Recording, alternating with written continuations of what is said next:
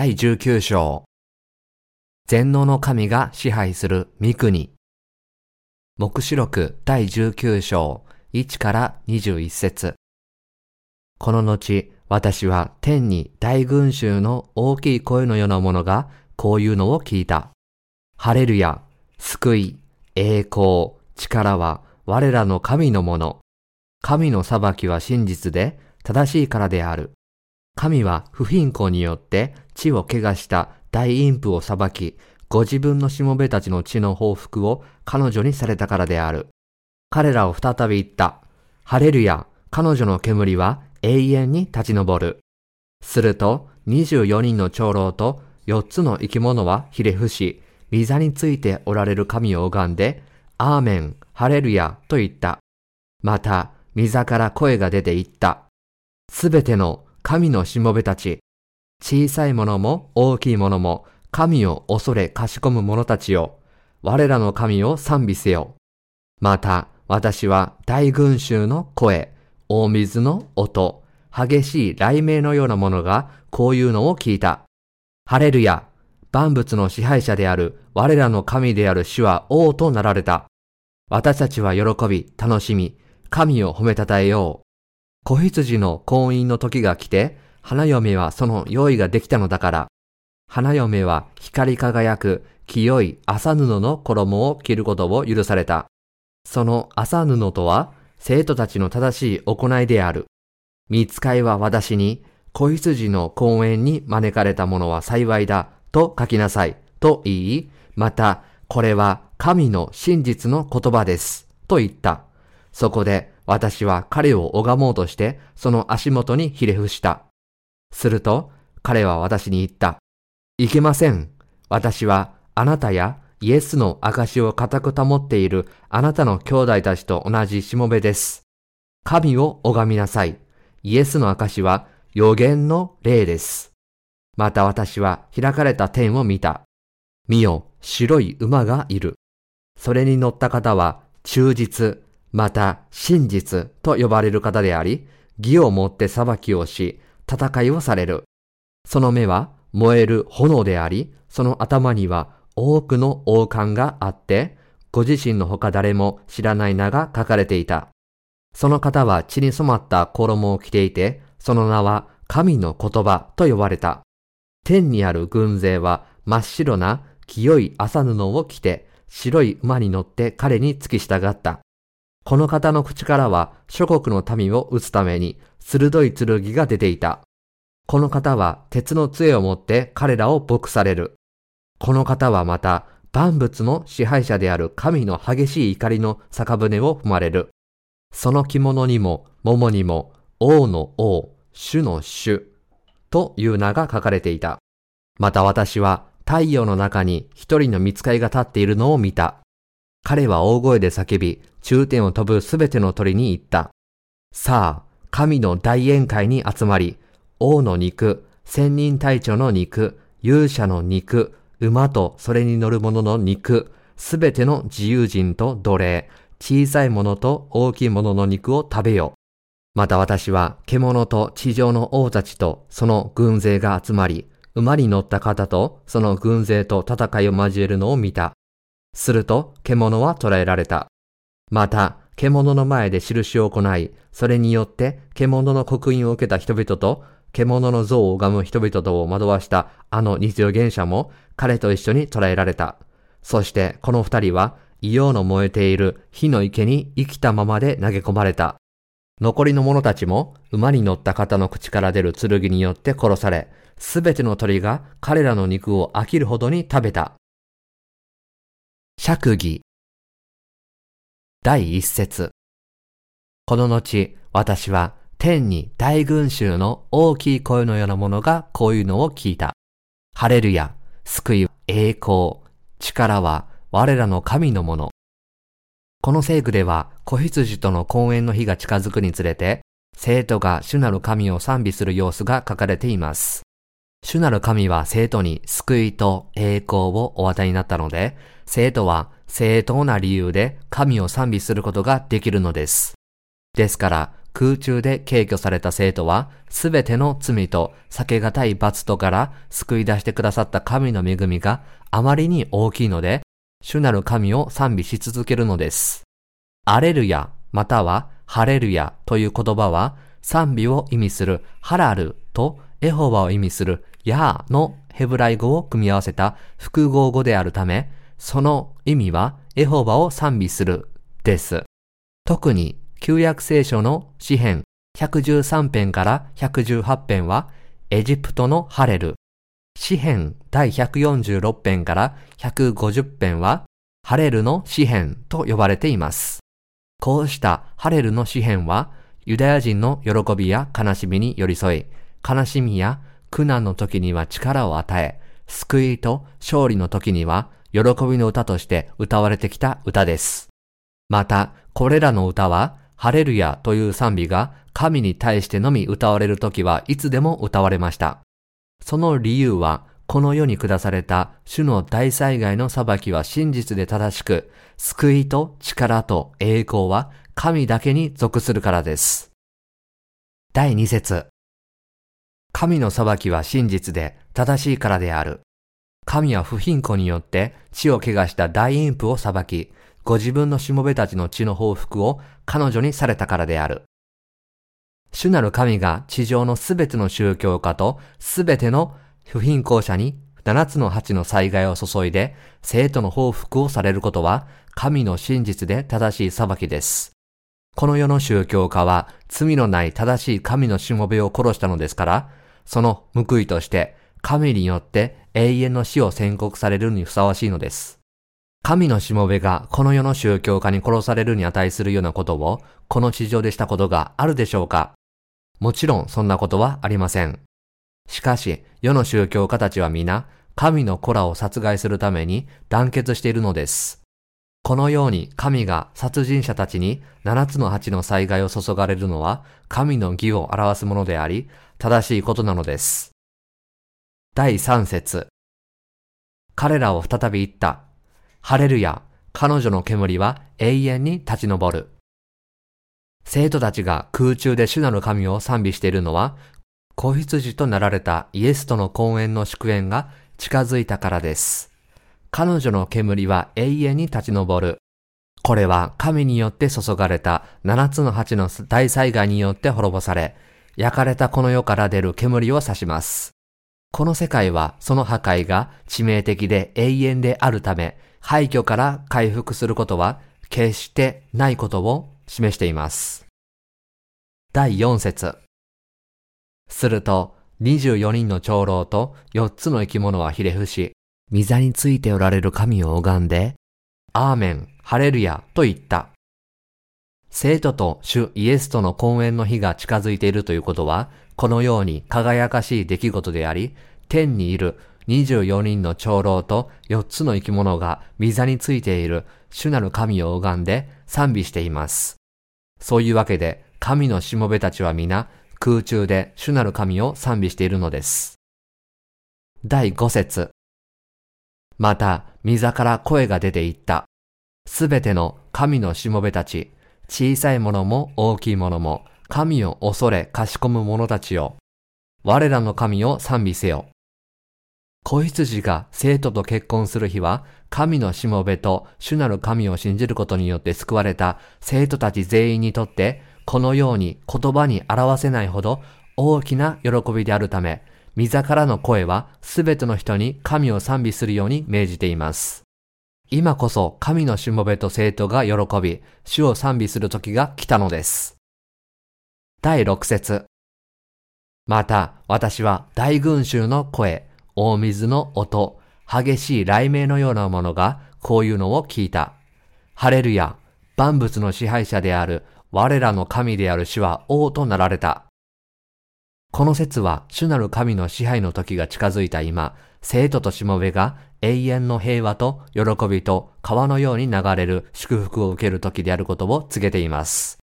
彼らが主なる神を賛美しているのはそのためです。この地上で大災害が続いていても、生徒が空中で私たちの神を賛美しているのは、主なる神によって支配される時が来たから、つまり、神がすべての生徒を栄光で飾る時が来たからなのです。この時の生徒の賛美の声は、雷鳴と大水の音のようです。主の御国の講演は、このように生徒の美しい賛美によって始まるのです。第7節私たちは喜び、楽しみ、神を褒めたたえよう。子羊の婚姻の時が来て、花嫁はその用意ができたのだから。神によってもたらされた七つの八の災害が終わった今、この説はすべての生徒が喜び楽しむべき時が来たことを告げています。生徒は主と結婚し、主の御国に住む日が来たのですから、ここで喜びます。生徒と一緒に暮らすために、主なる神はご自分の新しい天と新しい地、聖なる都とその楽園、すべての栄光と富を備え、ただ彼らを待っておられるのです。この時から生徒は永遠に主と共に支配するのです。第8節花嫁は光り輝く清い麻布の衣を着ることを許された。その麻布とは生徒たちの正しい行いである。主は生徒たちに新しい衣、それも清い麻布でできた衣をお与えになりました。主なる神に仕えて生きる者は誰でもこの衣を着せられるのです。言い換えれば、神は生徒たちに天の衣を着せておられるのです。この天の衣である清い麻布の衣は汗で濡れることがありません。このことは私たちが子羊の花嫁となったのは人間の努力や投資によるのではなく、主なる神がお与えくださった水と御霊の福音への信仰によるものであることを教えています。反キリストが身につけていた火色や紫色の衣とは対照的に、この清い麻布は、祭司や王の衣に使われる貴重な麻布です。汗のない白い麻布は、神の恵みと義を身にまとった者が神の民となったことを示しています。その麻布とは、生徒たちの正しい行いであるとあるのは、主なる神がお与えくださった救いの恵みによって生徒となった者たちがその信仰を守るために反キリストとそれに従う者たちによって殉教し、神に栄光を返したことを意味しています。正しい行いとは、立法の義ではなく、生徒が尊い信仰を守るために殉教したことを指しています。同様に、終わりの時のイエス・キリストの花嫁はすべて、主への信仰の忠誠を守るために、この地上で反キリストとそれに従う者たちに立ち向かい、戦った殉教者たちなのです。殉教の信仰に備えるために、すべての生徒は大観難の前半3年半の間、養われなければなりません。この3年半が過ぎると、彼らは本当に殉教するからです。第9節見つかいは私に、子羊の公園に招かれた者は幸いだと書きなさいと言い、また、これは神の真実の言葉ですと言った。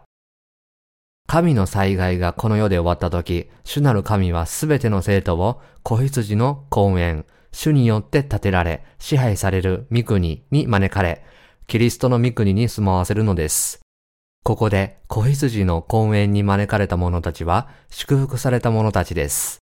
私たちの神はこの約束の御言葉を必ず成就されると語っておられます。生徒が主と結婚する日がついに来るのです。主はこの地上に戻られ、水と御霊の福音を信じて、すべての罪を清められた花嫁たちを運び去られます。そして主はご自分の御国で花嫁たちと共に永遠に生きるのです。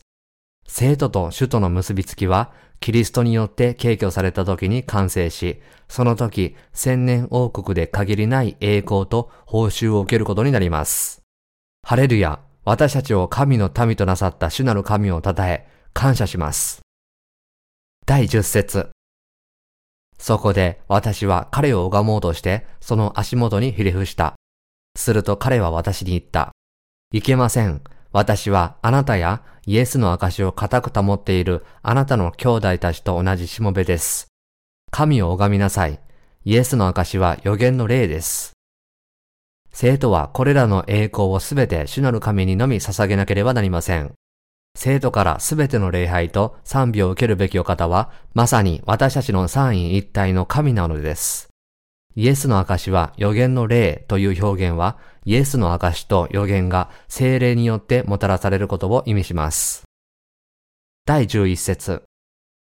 また、私は開かれた天を見た。見よ、白い馬がいる。それに乗った者は、忠実、また真実と呼ばれる方であり、義をもって裁きをし、戦いをされる。終わりの時が来ると、主なる神は白い馬に乗って、義をもってサタンと戦い、底知れぬ穴と火の池に投げ込んで縛り上げるでしょう。ここでイエス・キリストの名は忠実と真実です。キリストが信頼できるという意味の忠実という言葉は、キリストの真実性と忠実さを表し、偽りがないという意味の真実という言葉は、キリストが神の正しい裁きによって反キリストに打ち勝つことを示しています。第12節その目は燃える炎であり、その頭には多くの王冠があって、ご自身のほか誰も知らない名が書かれていた。主の目が燃える炎であることは、主がすべてを裁く力をお持ちであることを告げています。一方、その頭には、多くの王冠があってという表現は、主が全知全能の神であるために、サタンとの戦いにおいて常に勝利することを意味します。第13節その方は血に染まった衣を着ていて、その名は神の言葉と呼ばれた。私たちの主はご自分に敵対していたこれらの敵をご自分の激しい怒りで裁かれることによって生徒の敵に報復なさるのです。この神はイエス・キリストご自身に他なりません。御言葉によって約束された通り、私たちの主は確かに人の肉でこの地上に来られ、世の罪をすべて被られるために、ヨハネからバプテスモを受けになり、十字架まで運ばれ、人類の罪を消されました。血に染まった衣、この血とはキリストご自身の血を指しているのではありません。主が敵に恐るべき怒りの裁きを下し、その力の足で敵を踏みにじるときに、主の衣に飛び散る敵の血を指します。神の言葉とはイエスの性格を指しています。私たちの主はその力強い御言葉によって全てを行われるので、神の言葉と名付けられているのです。第14から16節天にある軍勢は真っ白な清い麻布を着て、白い馬に乗って彼に付き従った。この方の口からは諸国の民を撃つために鋭い剣が出ていた。この方は鉄の杖を持って彼らを牧される。この方はまた万物の支配者である神の激しい怒りの酒舟を踏まれる。その着物にも桃にも王の王、主の主という名が書かれていた。主なる神の軍勢は常に神の栄光ある恵みを身にまとい、神の技に使えます。神はご自分の口から出る御言葉でこの世を裁かれます。私たちの主はいつもご自分の口の御言葉で私たちに約束なさり、その約束をいつもご自分の力で成就してくださいます。この世を裁かれ、サタンを滅ぼす方は、王の王、主の主であるイエス・キリストです。第17節また私は太陽の中に一人の見つかりが立っているのを見た。彼は大声で叫び、中天を飛ぶすべての鳥に言った。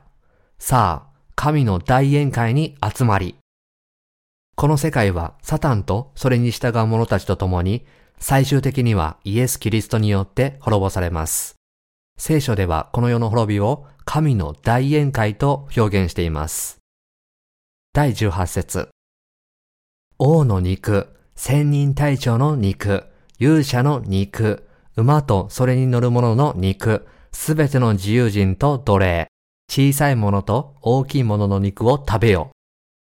この御言葉は、主なる神の大災害が終わる頃には、全世界とその中にいるすべての人が死に絶えるので、空を飛ぶ鳥はその死骸を餌にして腹を満たすだろうと教えています。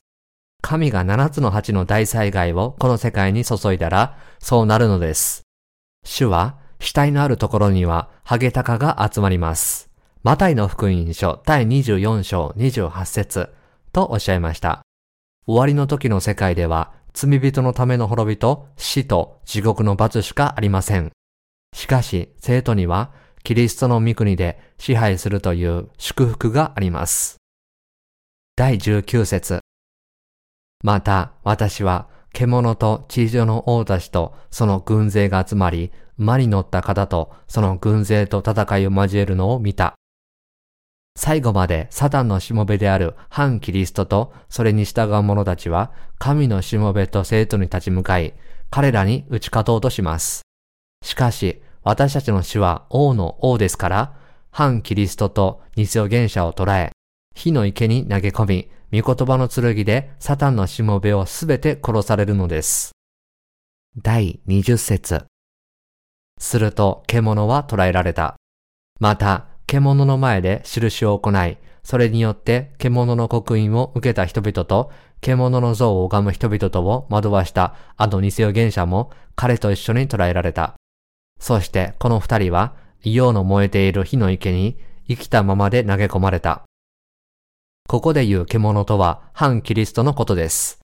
偽予言者とは奇跡や印を行うことによって人々を真理の御言葉への信仰から遠ざける反キリストのしもべのことです。私たちの主なる神は反キリストの偶像神、神と生徒と水と御霊の福音に敵対したサタン、反キリストである獣、偽予言者、そしてサタンに従う者たちを滅ぼされます。異様の燃えている火の池とは地獄を指します。地獄は底知れぬ穴とは異なります。底知れぬ穴はサタンの勢力が一時的に縛られる場所ですが、火の池は彼らの永遠の罰の場所です。特に火と異様は聖書では常に神の罰と裁きの道具として用いられてきました。この世が滅ぼされた後、主は生徒と共にこの地上に戻られ、まずサタンとそのしもべを滅ぼされ、それからキリストの御国を開かれます。その後、生徒はキリストの御国で主と共に生き、千年間支配するのです。第21節残りの者たちも、馬に乗った方の口から出る剣によって殺され、すべての鳥が彼らの肉を飽きるほどに食べた。この世界は私たちの主である神の口から出る御言葉によって創造されました。同様に神の敵は皆神の口から出る裁きの御言葉によって滅ぼされます。その後、キリストの御国がこの地上に築かれるのです。ですから生徒はキリストの御国に望みを置いて、サタン、反キリストとそれに従う者たちと戦い、信仰を持って殉教を受け入れることによって、神に栄光を返さなければなりません。